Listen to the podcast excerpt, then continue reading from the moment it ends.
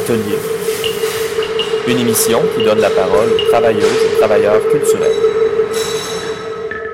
Nous agissons. Nous, la minorité. Nous. Nous qui sentons en chacun de nous comme l'héritage des millénaires. Nous qui nous percevons comme singuliers et éternels. Nous qui sommes des dieux. Nous qui sommes une petite communauté de joie et d'action. Nous qui nous considérons comme des hommes vivants. Nous laissons toute notre pulsion s'exprimer hors de nous, le quiétisme comme l'activité apaisée, l'immersion comme la fête joyeuse, le travail exigeant comme le luxe de notre esprit. Vous pouvez aussi lire ces mots sur la page couverture d'une édition de la publication Le Merle. Ils sont tirés de l'article La communauté par le retrait de Gustave Londawa et ont été cités par Hector Buffon en 2014. Il crie la liberté en début de cette émission de Radio Atelier, le magazine audio des travailleurs et travailleuses culturelles de CIBL. Cette semaine et pour les semaines à suivre, nous manifesterons notre plaisir de vivre en enregistrant nos émissions en dehors des studios, chez nous ou pas trop loin. J'enregistre présentement de mon quartier. Je suis à l'extérieur et seul. Je suis près d'un buisson où j'aime entendre les oiseaux. Je suis un occupant non invité de Jojage, un territoire Gayen-Gehaga non cédé, aussi appelé Montréal. Mon nom est Benjamin J. Allard. Alors, cette semaine à l'émission, nous avons deux invités et une création. On observe notre monde à deux mètres de distance. Nous voyageons à travers la folie et les mesures de redressement budgétaire. L'art crée des liens sociaux et la politique nous inspire la création. Alors, mon premier invité est un artiste et maintenant un gestionnaire. C'est Steven Gérard, le directeur de l'organisme Folie Culture. Par la magie du montage, je l'appelle au sommaire de l'émission. Alors, bonsoir, Steven. Bonsoir. À la chronique, on prend un moment pour réfléchir à un thème, une condition et des œuvres pour la commission politique. Nous accueillons Milan Bernard. Bonsoir Milan. Bonsoir Benjamin. Pour le commissariat sonore, nous serons accompagnés ce soir par un montage sonore réalisé par Manon Géry, l'une de nos metteurs en ondes. Les, récents événements l'ont conduite à explorer le site de l'ONF et lui ont donné l'idée de faire un montage entre deux films. Ils datent tous deux des années 60. Le premier est Notre univers de Roman Crutter et de Colin Lowe. C'est un film qui parle de l'infiniment grand. Le second film, quant à lui, à Saint-Henri le 5 septembre, euh, réalisé par Hubert Aquin, raconte plutôt le microcosme d'un quartier. Alors, jouant avec la neutralité de leur ton et ce petit je ne sais quoi de dramatique, Manon a fait un montage des narrations de ces deux films dans une traduction croisée qui leur fait perdre leur sens ou encore leur caractère éducatif.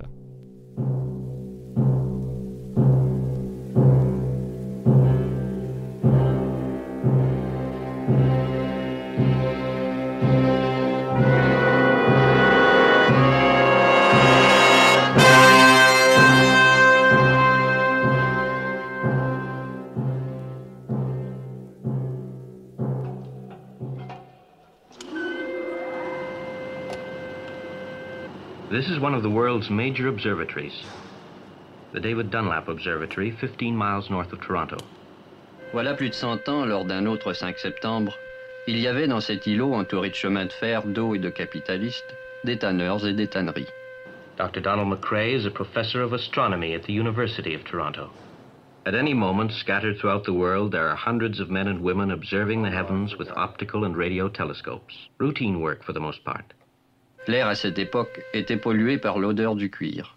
Mais voilà bien longtemps de cela, au temps des Indiens, des trappeurs, des hommes qui buvaient de rue, des femmes fortes, des eaux tumultueuses.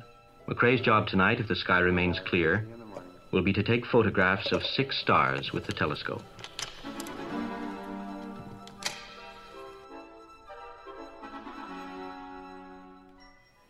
Depuis l'essor industriel et le XXe siècle aidant, Saint-Henri des Tanneries est devenu, plus prosaïquement, Smoking Valley, le Val aux fumées.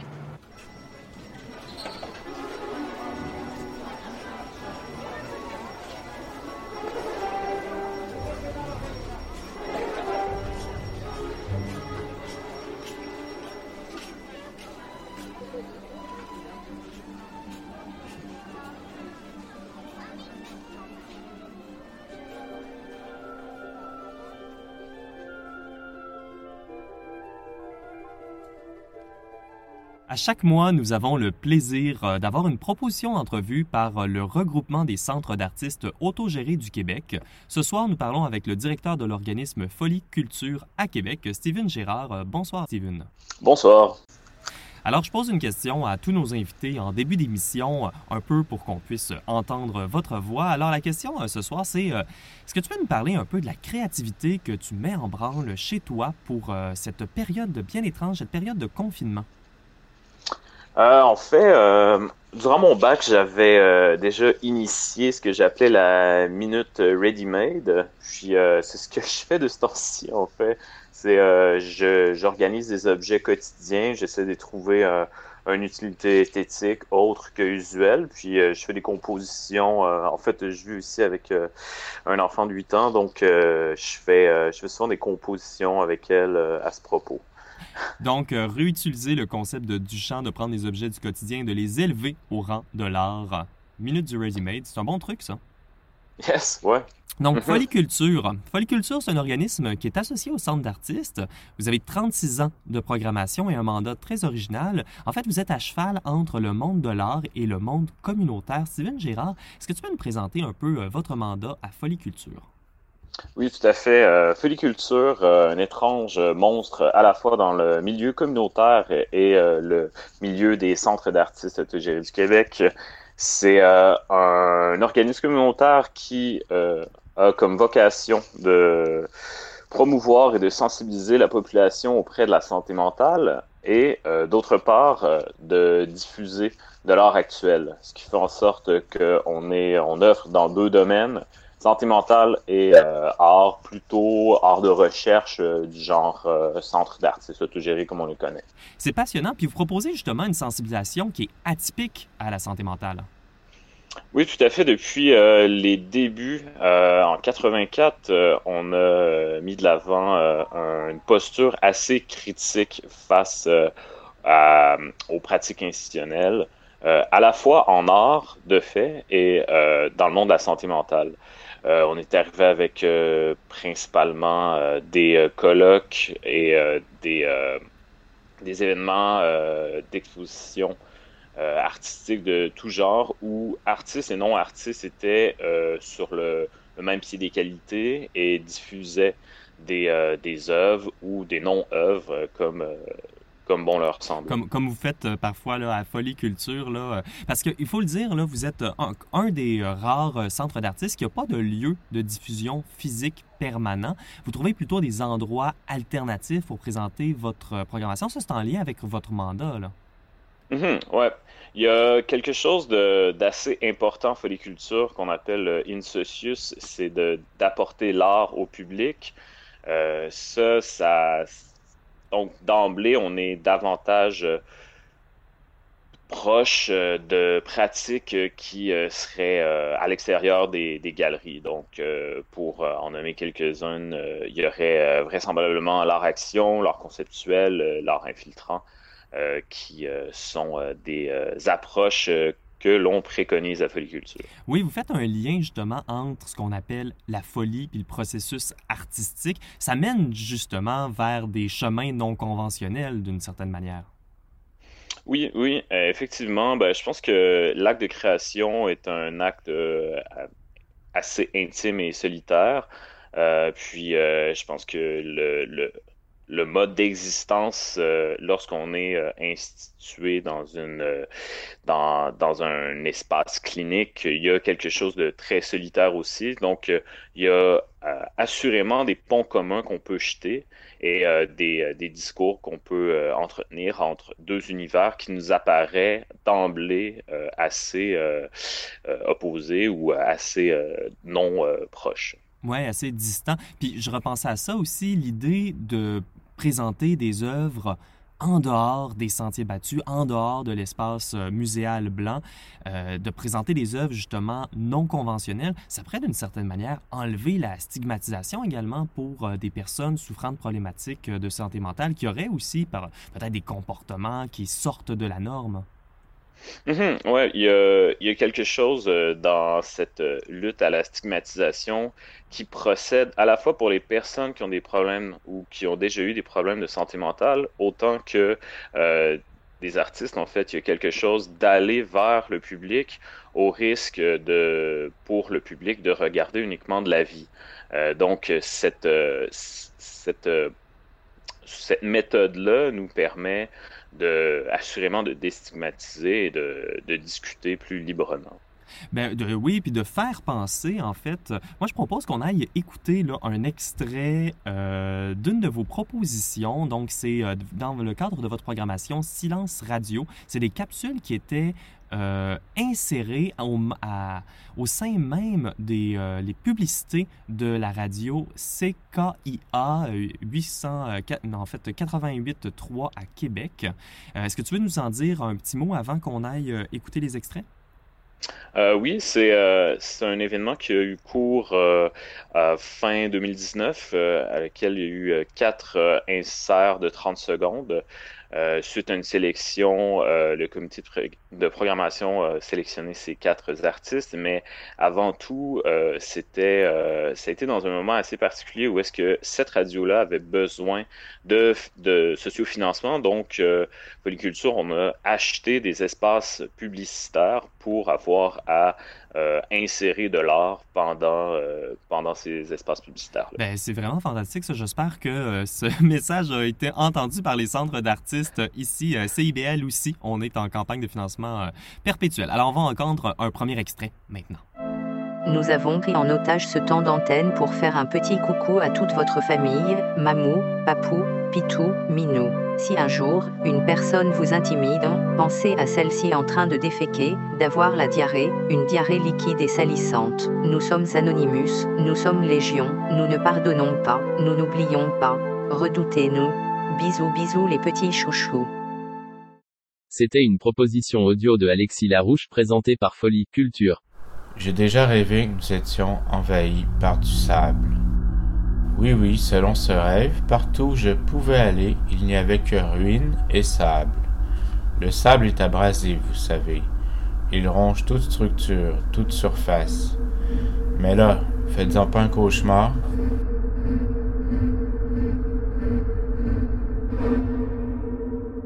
C'était une proposition audio de Alexandre Demar présentée par Folie Culture. Alors, euh, on écoutait euh, le deuxième extrait euh, de la programmation Silence Radio. le titre a été dit justement là, à la fin de l'émission. Alors, ça, c'est une belle présentation de ce que vous faites à Folie Culture, de trouver des lieux alternatifs de diffusion. Oui, effectivement. c'est fort. C'est comme une petite folie que vous proposez aux artistes. Oui, euh, il y a quelque chose d'assez intéressant par euh, ce rapport-là entre de co-création pratiquement entre le comité de programmation, moi et euh, toute l'équipe de Foliculture, ainsi que les artistes, puisque on essaie toujours de développer une, méthode de, diffusion qui est alternative, dont donc il y a assurément un travail comme de production directement avec l'artiste pour euh, trouver une bonne manière d'avoir à ou une pas une bonne manière mais une manière différente d'avoir à diffuser euh, une proposition artistique. Mm-hmm, une stratégie. Puis peut-être que un des euh, donc il y a le comité, il y a l'artiste, il y a toi comme le directeur, mais il y a également cette thématique. Donc une thématique je crois que vous avez pour sur deux ans euh, qui cherche à imaginer euh, le mandat du centre, à s'inscrire également dans un contexte social. J'aimerais prendre un moment pour qu'on parle de la thématique que vous avez choisie. Vous travaillez sur, sur cette thématique depuis un an, c'est marcher sur des œufs.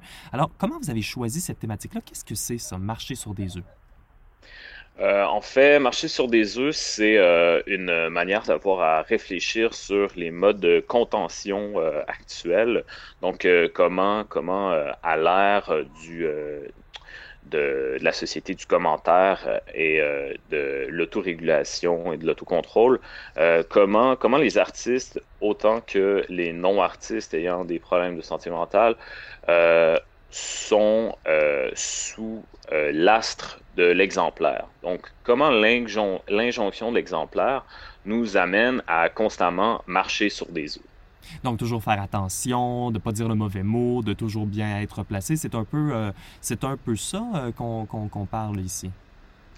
Tout à fait. Il y a aussi euh, de nombreux cas en art plus général qui ont qui ont eu cours euh, il y a de cela près de deux ans, euh, qui nous ont amené à réfléchir euh, à ce type de posture-là en art. Donc, comment, comment marcher sur des œufs, comment faire attention, parce qu'on est quand même regardé par nos pairs. C'est un système qui a ses avantages et ses inconvénients, ce qui nous amène à toujours chercher la bonne manière d'apparaître pour, pour être de bonnes mœurs. Ben oui, puis on parlait justement avec Julia Roberge van der Donk, donc la commissaire de votre exposition Le cabinet des censurés, lors de notre émission numéro 58. Ça, c'était le 30 septembre 2019. Ça presque, presque un an. Là. On va mettre un lien sur notre site Internet. Il y a, l'idée de la censure là, euh, qui vient dans cette, euh, dans cette thématique-là. Peut-être même, euh, ou l'autocensure. Est-ce que c'est des, des types de, de, problématiques qui impactent davantage les personnes vivant avec des polyproblèmes? Assurément, euh, il y, a, quelque chose en fait de inévitablement lorsque on a un diagnostic qui nous a collé. Euh, il y a toujours cette, cette espèce de, fantôme-là qui persiste, et puis on le sait qu'on a à vivre avec euh, différents problèmes euh, émotifs et euh, de santé mentale qui font en sorte qu'on conjugue constamment avec euh, ce diagnostic-là de manière à chercher à, euh, à, bien être à travers, euh, à travers la société. Puis il y a différentes manières avec lesquelles Foliculture permet d'aborder ces problèmes-là. on parlait justement de votre diffusion et on va parler en fait des ateliers de création que vous offrez, mais on va faire ça après être retourné au segment création. Donc on va continuer notre écoute du montage sonore fait par Manon Giry. On est de retour dans un instant.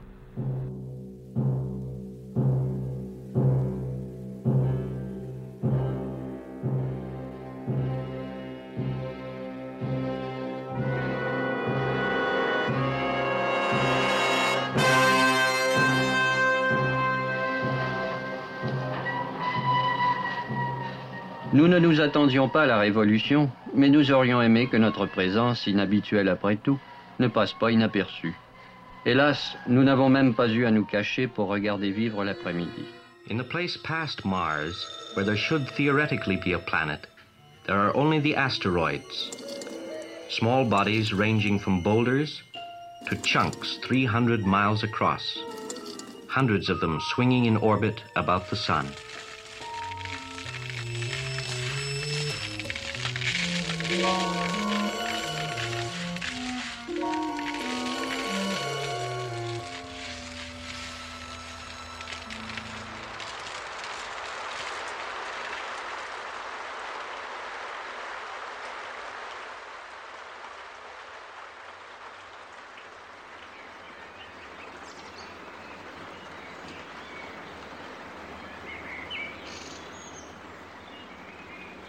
L'après-midi nous a découvert ces flâneurs sans rive, sans rien à faire. Ils s'ennuient Non, ils regardent.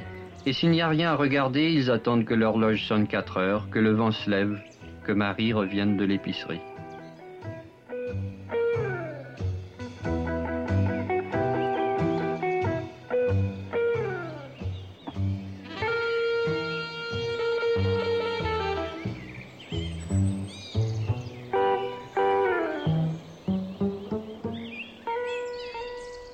Vous êtes à l'écoute de Radio Atelier, votre émission sur l'art actuel. Mon nom est Benjamin J. Allard et je suis avec le directeur de Folie Culture, Steven Girard. On parlait de euh, les différentes manières avec lesquelles vous remplissez votre mandat. On a parlé des diffusions que vous faites, les diffusions à l'extérieur de la galerie, l'infiltration dans des réseaux déjà créés, mais vous offrez également des ateliers de création avec des, des communautés qui ont des problèmes de santé mentale. Vous ne faites pas de l'art-thérapie, donc ça serait quoi un peu la différence? Parle-nous de ces ateliers de création. Euh, des ateliers de création qu'on offre, c'est principalement euh, offrir une activité de création pour des personnes, euh, ben, en fait, priorisant des personnes euh, ayant des problèmes de santé mentale. Donc pas exclusivement. Non, c'est ça. Il y, a, il y, a, souvent en fait une mixité sociale qui se passe euh, à ce propos-là, dû au fait qu'on n'est pas uniquement avec des personnes ayant des problèmes de santé mentale, mais c'est aussi un espace davantage sécurisant pour ces, ces personnes-là qui voudraient sortir de chez eux, qui voudraient devenir qui voudraient tenter une expérience artistique.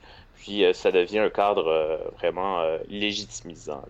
Les, artistes professionnels sont amenés à repenser euh, leur pratique pour euh, offrir leur processus créatif euh, sous forme d'atelier auprès d'un public qui n'a pas nécessairement eu un, des, formations de base en art. Donc, c'est assez générique. Mais ça, je trouvais ça très intéressant. Justement, vous centrez ces ateliers-là autour de la création. Donc, c'est c'est pas un regard thérapeutique, c'est pas non plus un regard hiérarchique, c'est un regard créatif que vous amenez les participants à faire et vous cherchez à légitimiser leur propre euh, processus créatif, c'est ça?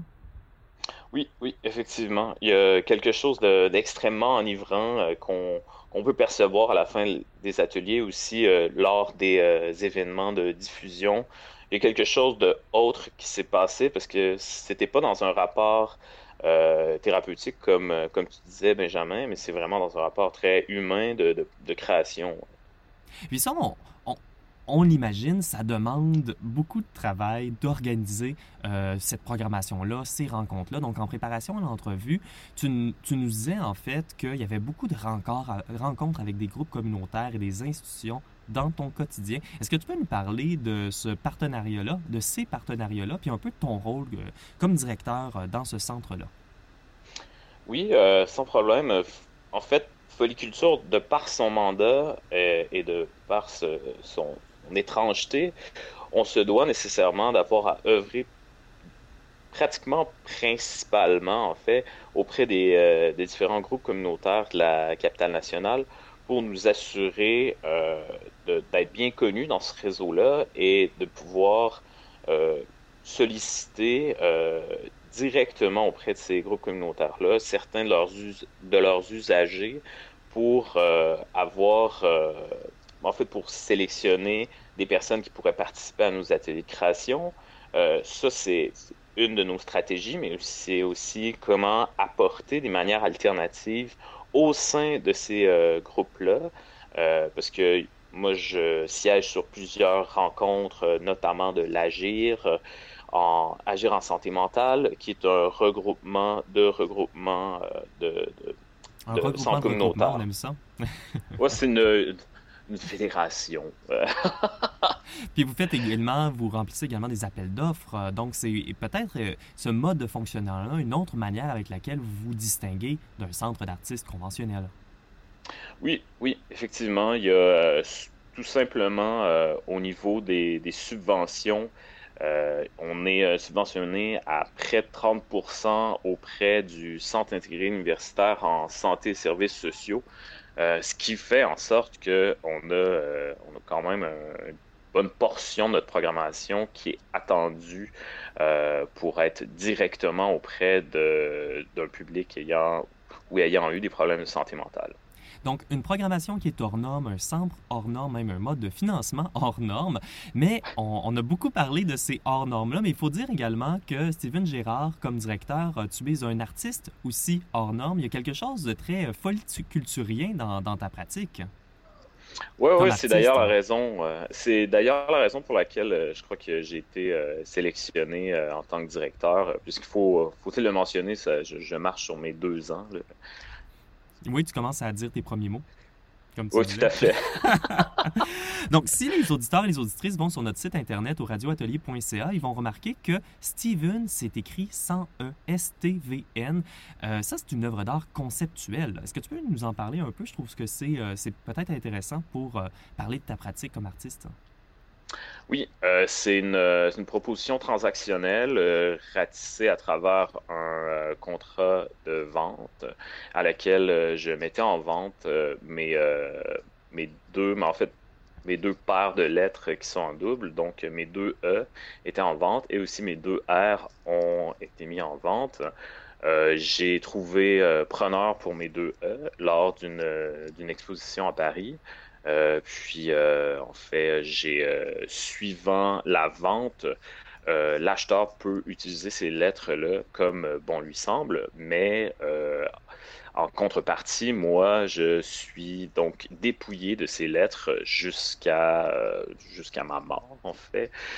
puis, ce qui fait en sorte que mon nom en est altéré, mais aussi c'est aussi un, un jeu d'esprit qui rend compte d'une proposition conceptuelle qui est ancrée dans une réflexion plutôt de, de, de l'art-vie. Comment, comment, à travers l'art, on peut altérer sa, sa, vie.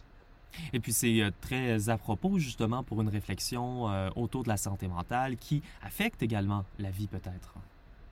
Oui, effectivement. C'est, je pense que on a parlé de Selling Peace, qui est le, titre de, de, de, ma vente. Oui, tout à fait. mais je pense que toute ma pratique cadre assez bien avec le mandat de foliculture et la porosité entre vie et art la porosité entre vie et art. Euh, je trouve que c'est une belle manière peut-être de conclure euh, notre entrevue. J'aimerais peut-être qu'on se quitte en réaffirmant l'importance de votre travail euh, dans des moments comme on le, les vit là, ces temps-ci avec les politiques sanitaires, l'isolement social. Il faut dire que l'isolement social, c'est pas juste une mesure qu'on prend pour limiter la, la propagation, la, la contagion de COVID-19, mais c'est également une réalité que plusieurs personnes vivent au quotidien. Euh, de la santé mentale, il y a encore énormément euh, de travail à faire avec ça. Dans euh, votre milieu, Steven Girard, est-ce que tu vois que les artistes, les différents acteurs auxquels tu fais face, est-ce qu'ils prennent ça pour acquis, votre travail, ou il y a encore beaucoup de chemin à faire? Je pense qu'il y a énormément de chemin à faire puisqu'il y a quelque chose de, très peu sexy dans le mandat de foliculture. Je pense que ça peut rebuter euh, plusieurs artistes et même aussi euh, certaines personnes euh, qui, qui sont davantage en santé mentale. mais je pense qu'il y a quelque chose dans ces, cette tentative de jeter des ponts communs qui est extrêmement enrichissant pour l'un et pour l'autre. Et puis d'ailleurs, tout toute euh, l'isolation qu'on vit actuellement, euh, je pense qu'il y a déjà euh, il y a déjà beaucoup de personnes qui ont vécu ça suite à une, une institutionnalisation, suite à différents diagnostics. Donc euh, peut-être que le moment d'atelier qui peut durer plusieurs heures, euh, notre isolation actuellement, ou encore euh, la, les personnes qui sont aux prises avec des, des problèmes de santé mentale, il y aurait peut-être là un autre pont commun qu'on pourrait jeter. C'est un, moment euh, pour qu'on ait une pensée euh, pour ces personnes-là, qu'on appelle les personnes également dans notre famille ou dans notre entourage euh, qui peuvent souffrir par cet isolement-là. c'est des mots de solidarité hein, sur lesquels on se quitte, Steven Girard. Merci beaucoup d'avoir été des nôtres ce soir. Merci à toi. Vous écoutez Radio Atelier au CIBL 105. À venir à l'émission La Commission politique avec Milan Bernard. Vous êtes de retour à Radio Atelier, une émission sur l'art actuel, actuellement en confinement. Nos ondes sont le CIBL 101.5, Joe Jagger, Montréal. Mon nom est Benjamin J. Allard. Vous pouvez voyager au radioatelier.ca pour nous réécouter ou en apprendre davantage sur les sujets traités en ondes. Radio Atelier est aussi sur votre application de balado-diffusion préférée. Vous saviez pas ça, hein? Alors, si vous aimez ce que vous écoutez, vous pouvez partager l'épisode sur vos réseaux sociaux. Hein. Vous pouvez partager la bonne nouvelle, suggérer l'écoute à vos amis ou encore mentionner l'émission dans votre prochaine rencontre en vidéoconférence. On fait vraiment ce projet-là par amour et on apprécie tellement quand c'est réciproque. Pour sa chronique ce soir, la commission politique, nous accueillons euh, Milan Bernard. Bonsoir Milan. Bonsoir Benjamin. Alors, Milan, tu es organisateur communautaire, tu as touché à plusieurs secteurs comme le développement international, les médias, les arts ou la politique. Tu es bien occupé ce temps-ci. Comment ça va? Ça va bien, ça va bien. De ton côté, Benjamin, tout est correct? Oui, ben on doit faire certains ajustements pour la radio, par exemple, mais sinon, les choses vont assez bien. Alors, Milan, euh, je pose une question euh, à tous mes invités euh, pour savoir un peu comment ça va, et puis pour prendre le pouls et qu'on comprenne, qu'on entende le merveilleux son de ta voix. Alors, pendant cette période de distanciation sociale, est-ce que tu es créatif chez toi? Bien, en fait, je pense qu'on est rendu à la période où on, va devoir s'imposer une certaine créativité pour pour pas pour pas voir la fin s'en venir aussi rapidement. Au début, on pouvait penser que qu'on pourrait passer à travers sans créativité, mais je pense que le goût de la création commence à me ronger. Ben oui, tout à fait. Donc, créativité à la fois dans nos tâches quotidiennes pour faire un peu notre train-train de vie euh, d'une manière détournée, différente, mais également la créativité pour se désennuyer. Oui, oui, vraiment, parce que sinon, on passera pas à travers. Donc, pour ta chronique, la commission politique, tu utilises l'art contemporain pour alimenter une réflexion à travers les époques, les concepts et les genres. Cette semaine, tu nous as préparé quelque chose autour de la notion d'austérité. Oui, en fait, d'austérité politique et poétique. Euh, l'austérité, ça vient du latin austeritas, euh, ça signifie âpreté. C'est d'abord ce qui est relatif, bien sûr, à ce qui est austère, à ce qui est sévère, mais aussi dépouillé, minimal. C'est l'essence et la cendre plutôt que le feu, la combustion. Ben oui, c'est qu'un terme, euh, on connaît peut-être pas les origines latines, là, mais c'est un terme que le monde culturel connaît malheureusement trop bien. En effet, mais c'est aussi plus largement le concept politique le plus important, je dirais, des 25 dernières années. Euh, c'est un concept profondément politique, euh, même s'il n'y a pas vraiment de définition scientifique qui fait consensus. On pourrait dire que c'est le produit du tournant néolibéral des années 80 qui en a fait un de ses outils de prédilection. C'est une politique budgétaire qui vise à réduire la dépense publique, plus largement réduire l'État, ses services, Préférant le modèle de l'entreprise privée, l'austérité entre en lutte contre le déficit et utilise la multiplication des cotisations sociales, la diminution des dépenses publiques et combat le pouvoir des syndicats et de la société civile. Oui, c'est un, beau retour euh, d'intérêt contre le déficit, euh, contre euh, également l'appareil de l'État. Est-ce que tu fais une distinction justement entre austérité et les politiques néolibérales? Ben, c'est une question très intéressante parce que l'austérité, en fait, c'est l'outil qui a été utilisé par le néolibéralisme dans les années 1980, 90, 2000. Euh, ça faisait partie d'un de, peu de la manière dont les gouvernements euh, allaient pouvoir atteindre leur objectif euh, plutôt que une définition comme telle de leur idéologie. Donc, c'est vraiment euh, un outil, une manière euh, pour euh, imposer une certaine forme d'État, une certaine idée de l'État, c'est ça? Exactement. OK, d'accord. Mais je pense qu'on a une bonne idée là, de l'austérité, de son lien avec le régime néolibéral qu'on vit ces dernières années. c'est quoi le lien avec les pratiques artistiques? Ben, en fait, c'est intéressant. C'est pour ça que ça fait plusieurs années que je, que, que, que je m'interroge sur cette question-là. Je pense qu'il y a deux niveaux d'analyse à une conception de l'austérité comme grille de lecture de l'art contemporain. Alors, la Premièrement, première. Oui, en, effet, la première, c'est la définition propre de l'austérité. Euh, quand comme je parlais tantôt, le minimalisme. Euh, donc, si on pense à la mouvance minimaliste, elle-même privilégie l'essence, la précision du sujet plutôt que l'élaboration contextuelle. Donc le contour, euh, la, la, la, forme est vraiment jugée à son, à son plus pur. C'est une recherche d'une pureté esthétique au-delà de la simplicité ou de la convention consensuelle. Donc, on lit vraiment au point de vue formel, là, euh, minimal à la fois dans les dépenses, par exemple, gouvernementales, mais minimal également dans la forme qu'un artiste euh, ou une artiste pourrait utiliser dans, son, dans sa pratique c'est une grande remise en question de l'espace muséal même. Même le spectateur déambulant dans la galerie, son rôle est remis en question. Intéressant ça parce que c'est vrai qu'avec euh, également l'austérité budgétaire, on remet euh, en question euh, le rôle de l'État, ce, ce, type de, discours et d'appareil de, l'État. Et puis, toujours dans la mouvance minimaliste, le minimalisme, bien que ça a été présent en peinture, en musique, en design, que ça a été vraiment un gros boom au niveau du design, je dirais qu'avec des artistes comme Richard Serra au premier chef, on peut aussi parler de Roland Poulet au Québec, c'est principalement en sculpture, quand je dis sculpture, c'est vraiment au sens large, l'art installation, etc., que la mouvance minimaliste va avoir le plus d'impact. Elle va s'entremêler au passage dans le médium qui l'avait lui-même influencé, c'est-à-dire l'architecture. Euh, Serra, Richard Serra, joue même sur le concept de, du mot même minimalisme, parce qu'avec des installations métalliques euh, monumentales, avec un fini monochrome, rouillé, austère. Il met en parallèle la grandeur et le, fini austère, l'austérité. Oui, Richard Serra, c'est un intéressant euh, point d'analyse, un point de fuite pour penser justement à, l'austérité, parce que pour lui, euh, l'art devait avoir aucune utilité, même ça devait travailler contre son environnement. Est-ce que tu connais l'œuvre Tilted Arc? Oui, ben c'est vraiment une œuvre intéressante. Je pense que ça a fait école dans, dans le milieu de l'art public, étant donné le, un peu le, le, changement complet de paradigme que ça a offert. Ben oui, c'est une belle présentation justement de l'idée ou du concept esthétique de Richard Serra. Donc ça, c'était une installation publique. Là.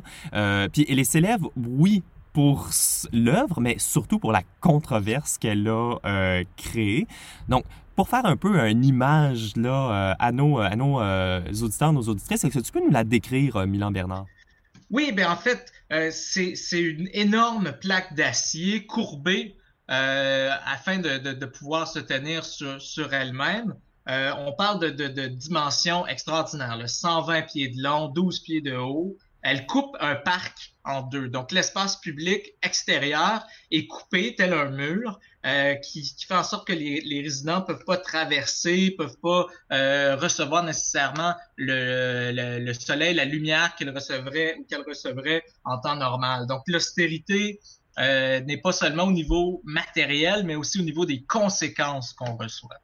Oui, c'est vraiment intéressant. Donc, euh, euh, c'est une énorme œuvre comme ça, un mur, une barrière dans l'espace euh, public. dès son installation, l'œuvre a été controversée et, comme tu le disais, là, ça l'a fait école parce que cette œuvre-là a attiré plusieurs critiques, à la fois des critiques négatives contre l'art public, contre une certaine forme d'élitisme dans l'art public, mais il y a également des gens qui défendent ce type de pratique-là, qui défendent euh, la création d'œuvres in situ, notamment bien sûr euh, Serra euh, lui-même. Malheureusement ou heureusement, tout dépendamment du camp dans lequel on est, l'œuvre a été enlevée en 1989. Oui, mais qu'est-ce que je trouve intéressant aussi, c'est euh, au niveau de l'art public, il y a souvent eu ces, euh, genres de, controverses sur l'imposition d'une vision qui serait, euh, comme tu dis, élitiste. Le minimalisme comme tel, comme courant, voulait se définir en opposition à ce qu'il qualifié de populisme euh, des années, euh, comment dire, plus peace and love, pop art, etc. Donc, ça, ça euh, c'est vraiment l'imposition d'un nouveau lexique qui a été, je pense, la, la, la, la, plus grande source de controverse. Puis c'est intéressant également qu'on parle d'art public dans le contexte euh, d'une discussion qui touche le néolibéralisme, parce que c'est bien sûr la sphère publique qui va euh, le plus écoper des politiques d'austérité. Donc c'est euh, intéressant de réfléchir peut-être euh, à l'art public à l'ère néolibérale et les types de d'art ou les types de stratégies que les artistes peuvent mettre en place pour repenser ça. Ben, je pense que ça ferait un très bon sujet d'une chronique, Benjamin, étant donné toute l'ampleur de ce qu'on pourrait en discuter. Oui, on, va peut-être en toucher euh, plus tard, mais on va revenir après une courte pause, euh, Milan Bernard, pour que tu nous parles du lien entre minimalisme et austérité. Donc, on revient euh, après cette musique. 250,000 miles away, the moon. It will take immense courage to journey to this place. For on this pitted and pocked ball of pumice and stone, there is no atmosphere, no air to breathe, no sound to hear.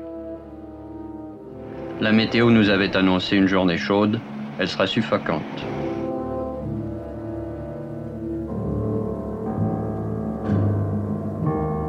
By day, the sun's heat would boil water, if there were water.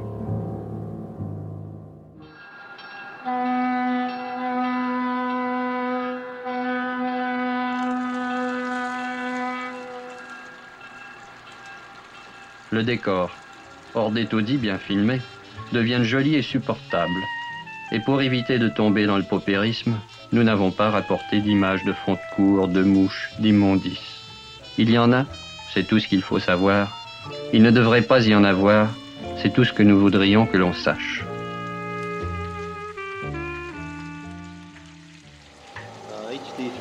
Now, years of patient work have revealed a pattern in the universe.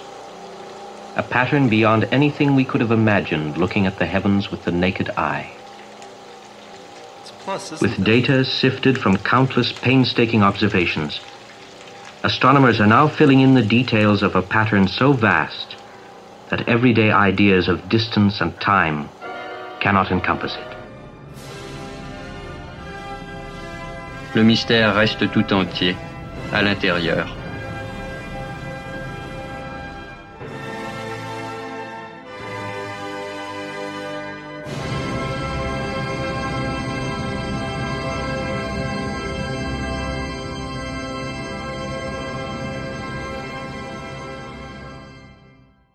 Vous écoutez Radio Atelier, l'émission des arts actuels en balado-diffusion et non en direct. Donc, nous appliquons des mesures de distanciation sociale importantes, comme suggérées et imposées par le gouvernement. C'est pourquoi nous continuons la chronique de Milan Bernard grâce aux magies de l'Internet. Milan, tu nous parles ce soir des liens entre art et austérité avec les pratiques que tu nous as décrites plus tôt.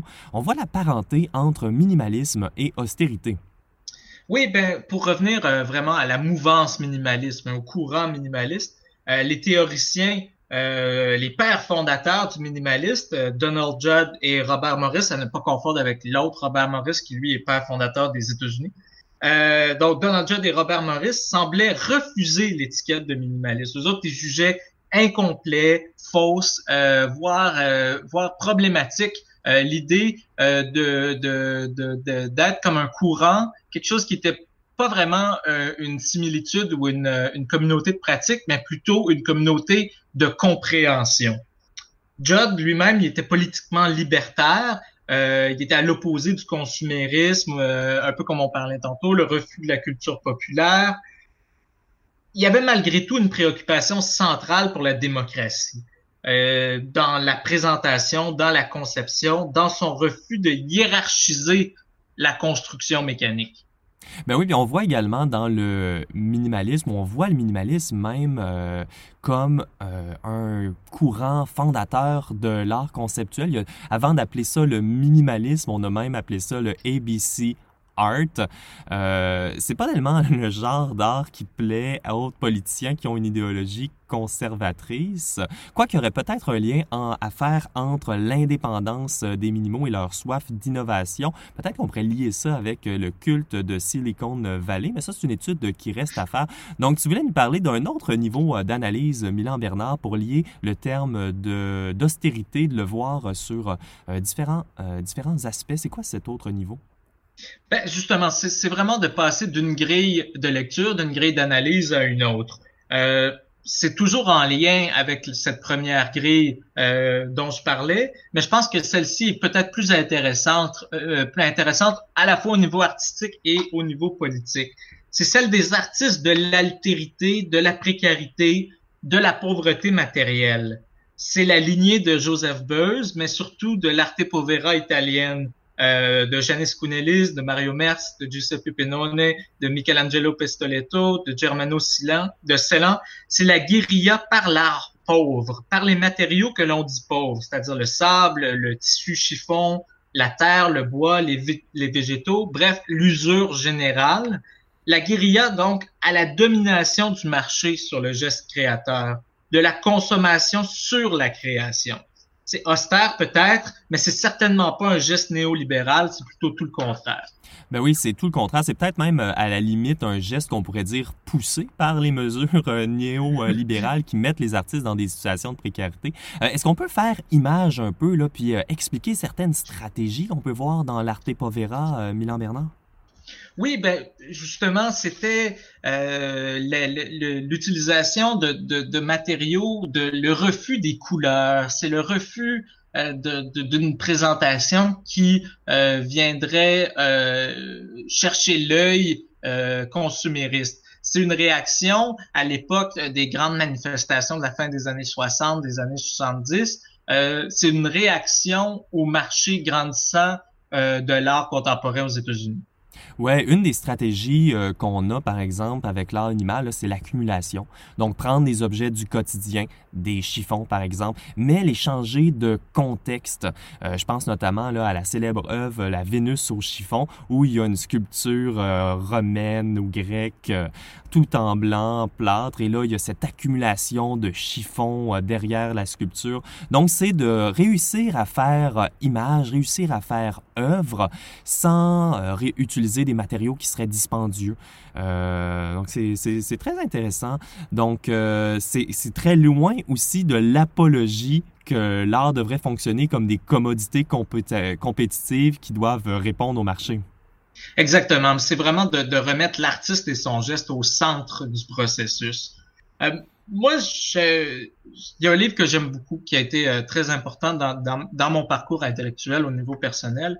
C'est le livre Spectre de Marx de l'auteur français Jacques Derrida, qui utilise comme leitmotiv une, euh, phrase issue de Hamlet de Shakespeare, The time is out of joint. Et puis, bon, la traduction elle-même est, est une, une, partie intégrante du livre, là, et toutes les possibilités de traduction d'une expression particulièrement difficile à traduire. C'est un peu la caractéristique de Jacques Derrida, justement, de s'attacher euh, ou de se, se, se, concentrer vraiment sur ce genre de détails-là, comme la traduction d'une expression. Est-ce que tu peux nous proposer une, une, une traduction là, pour nos auditeurs ou nos auditrices qui parleraient euh, mal anglais? Moi, je dirais c'est euh, le temps ambiant était le temps ambiant est dans un état anormal. je crois que Derrida essaie de, de, de préserver euh, la, la, la, signification, du moins le rythme euh, initial de l'anglais. Euh, par contre, je pense que on, doit aller plus loin et peut-être dédoubler certains mots qui permettraient euh, de mieux comprendre la signification. Donc, l'austérité pour, dans, dans cette grille d'analyse serait un des spectres, un spectre idéologique effectivement un spectre idéologique et j'ai d'ailleurs la tentation de relier euh, cet ouvrage philosophique de Derrida au travail de l'artiste allemand Anselm Keffer. Euh, si les œuvres de Keffer illustrent le 20e siècle, c'est-à-dire la, la, décadence morbide organisée, elles questionnent également le présent. Euh, S'il y a des images, bien sûr, de de, qui évoquent la Deuxième Guerre mondiale, l'Holocauste, c'est des images de fin. Elle émerge aussi comme l'expression mystique des considérations politiques de Derrida, notamment de son tableau noir, euh, l'horizon menaçant des displays de l'ordre mondial qui préfigure euh, les politiques d'austérité. Donc, dans la lignée tracée par l'Arte Povera, les artistes ont adopté ce vocabulaire au moment même où les gouvernements, les institutions internationales imposaient des mesures d'austérité, comme on, on, en discutait tantôt, sans nécessairement dénoncer ou même évoquer les mesures d'austérité, la production des artistes de la fin du 20e siècle, du début du 21e siècle, est parfois le reflet de cette austérité ambiante. Cette conjonction mécanique de la politique publique est analogue à celle de l'artiste. Elle exerce, qui exerce une pression systémique sur les résultats de la création et la lecture même de la production artistique. Donc, le temps, plutôt que l'évolution linéaire temporelle, habituellement reliée à l'action à l'accumulation, oui, je pense qu'on a un petit lag ici, là. C'est les limites de l'Internet, Milan Bernard. On va essayer de te euh, rejoindre à nouveau.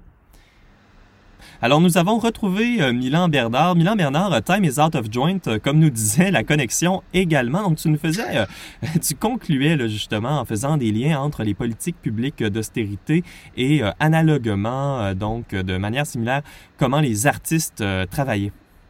Oui, euh, euh, comme la conjonction vraiment des politiques publiques et de la création euh, des artistes. les politiques publiques exerçant une pression systémique sur les résultats de la création, mais aussi sur la lecture du public de la production artistique.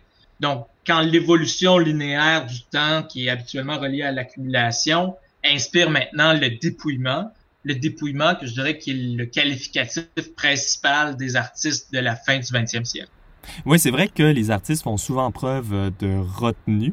Euh, moi, j'ai l'impression aussi que c'est euh, souvent un irritant hein, quand on parle d'art contemporain. On dit parfois, ben, il n'y a rien à voir ou il y a si peu Mais c'est vrai que dans un monde néolibéral, là, les commodités, euh, donc ce qu'on peut acheter là, sur euh, le marché habituellement, ça doit être réalisé pour euh, capter l'attention, donc pour être acheté. ultimement, c'est des objets qui sont là pour nous distraire de nos conditions d'existence. Hein. On pense notamment là, à des jouets ou des, des, des, des, belles montres ou des outils de luxe, des choses comme ça. la grande majorité de la population, par exemple, leurs conditions de vie se détériorent au profit d'une minorité. Hein. C'est ce que, ultimement, ça fait, les politiques euh, néolibérales. Donc, c'est difficile de regarder quelque chose qui serait euh, le reflet de notre époque. Donc, au lieu de nous distraire, ça cherche à nous interroger sur notre présence, nos habitudes. Euh, ça nous confronte à nous-mêmes un peu. Ben, c'est vraiment le défi, je crois, de l'art contemporain, c'est-à-dire de d'avoir une portée certes publique, mais aussi de ne pas négliger le processus d'avancement par la création, qui reste euh, le moteur essentiel euh, de la progression de l'art contemporain. Euh, je pense que c'est ça un peu qui dérange le système plutôt néolibéral de, de commodité qui fait qui qui qui est pas nécessairement bien qu'il y a tout le discours sur public sur l'innovation la création comme telle n'est pas tellement valorisée par un système euh, qui nécessite la répétition euh, de, pour, pour, euh, pour que le marché soit satisfait. Oui, puis est-ce qu'on peut voir le tableau de manière un peu plus joviale? Est-ce que ça s'éclaircit à un certain moment donné, selon toi, Milan Bernard? Ben, les analystes, les économistes semblent s'entendre sur le fait que l'austérité comme telle, ça n'a plus la cote. C'est plus l'outil utilisé par les politiciens néolibéraux pour faire passer leurs mesures. Par contre, je veux pas laisser, euh, je veux pas vous laisser terminer cette chronique en discutant des dérives, des nouvelles méthodes de torture de l'économie capitaliste. De mon côté, je préfère observer l'austérité, comme je disais plus tôt, au niveau poétique, la beauté du dépouillement qui vit en parallèle avec le baroque et l'abondance, sans nécessairement euh, créer quelque chose qui serait contradictoire. Moi, je pense que le dépouillement, c'est un des outils mais un, outil de création. C'est vrai que quand on accepte de regarder ce qui est austère, peut-être même difficile, on trouve une réelle beauté dans cette poésie-là, une beauté dont on a tellement besoin ces temps-ci. Milan Bernard, merci beaucoup pour ta chronique. Merci beaucoup, Benjamin. Je suis revenu sur le trottoir presque pour vous dire au revoir, mais avant de vous quitter ce soir, j'aimerais euh, vous parler d'un projet qu'on commence avec Radio Atelier, ça s'appelle la messagerie sociale. C'est un nouveau segment, ça compte sur vous. Les temps sont durs, particulièrement pour la culture, et c'est pourquoi nous voulons prendre de vos nouvelles. Vous pouvez enregistrer votre douce voix à l'onglet messagerie sociale au radioatelier.ca et nous dire comment ça va. Vous pouvez partager vos réflexions sur l'art et la culture, comment vous voyez votre rôle comme artiste, si vous changez votre pratique euh, en ce moment, ou simplement pour nous parler de vos désirs et de vos craintes.